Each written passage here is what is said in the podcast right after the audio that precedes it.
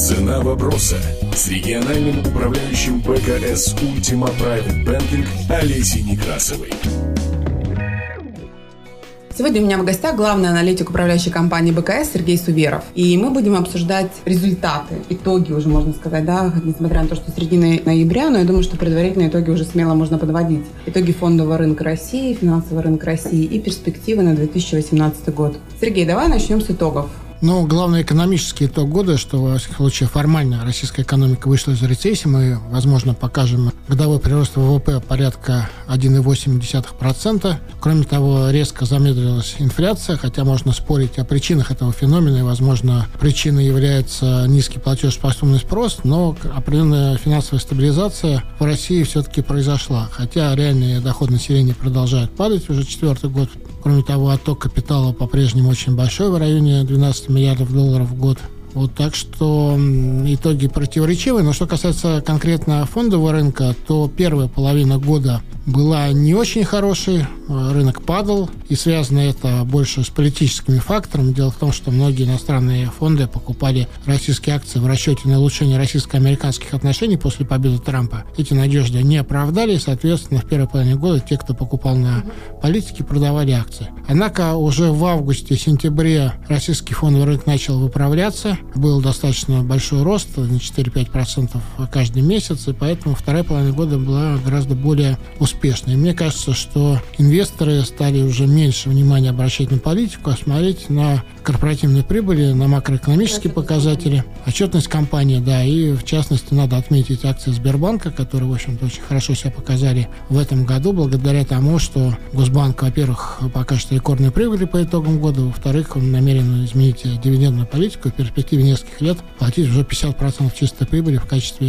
дивидендов. Это, конечно, радует инвесторов. Также в ряде отраслей российской экономики, естественно, это сказалось на фондовом рынке, достаточно позитивная динамика. В частности, по IT-сектору и по остальным компаниям. Эти акции, в общем-то, пользуются спросом у инвесторов, и в наших портфелях управляющих компаний мы продолжаем делать ставку на, во-первых, Сбербанк, во-вторых, на технологические акции в России, в частности, Яндекс. Если говорить о перспективах на 2018 год, какие основные тенденции, драйверы роста и риски, возможно? Давай сначала о тенденциях и драйверах. Ну, основным э, событием 2018 года станут э, президентские выборы в России. Я думаю, что После выборов можно ждать увеличения активности иностранных э, фондов в отношении российских акций, потому что некоторые сейчас не покупают российские акции из-за политической неопределенности. Ну, хотя... В России какая политическая неопределенность? Ну, перед выборами перед выборами, никто не знает, вдруг какие-то сюрпризы возможны. Мы думаем, что не будет сюрпризов, но некоторые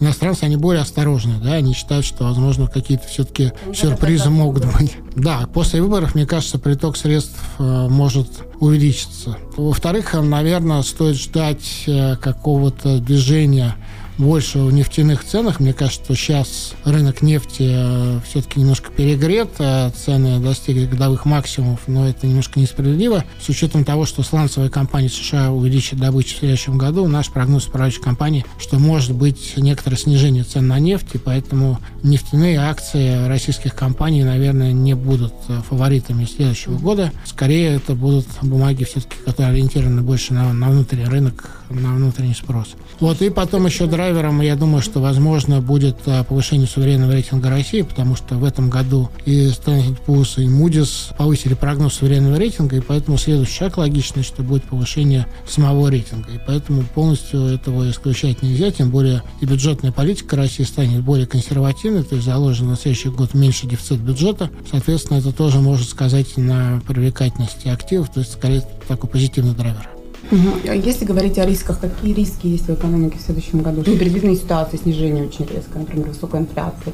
Ну, я думаю, что главным риском э, остается ускорение инфляции в следующем году. Дело в том, что в этом году многие ритейлеры не повышали цену, но жертвовали маржой. Сейчас э, резервы по дальнейшему снижение маржи исчерпано, и поэтому ритейлеры будут вынуждены повысить цену на товары, и это отразится на инфляции. Кроме того, инфляционное ожидание населения, несмотря на то, что сама инфляция сейчас на уровне 3-4%, инфляционное ожидание по-прежнему близко к 10%. И это, конечно, тоже может наложить свой отпечаток на рост инфляции. То есть инфляция вполне может ускориться по следующему году, что ограничит и возможность Центрального банка с точки зрения дальнейшего активного снижения ключевой ставки. Спасибо, Сергей. Напомню, у меня в гостях был Сергей Суверов, главный аналитик управляющей компании БКС.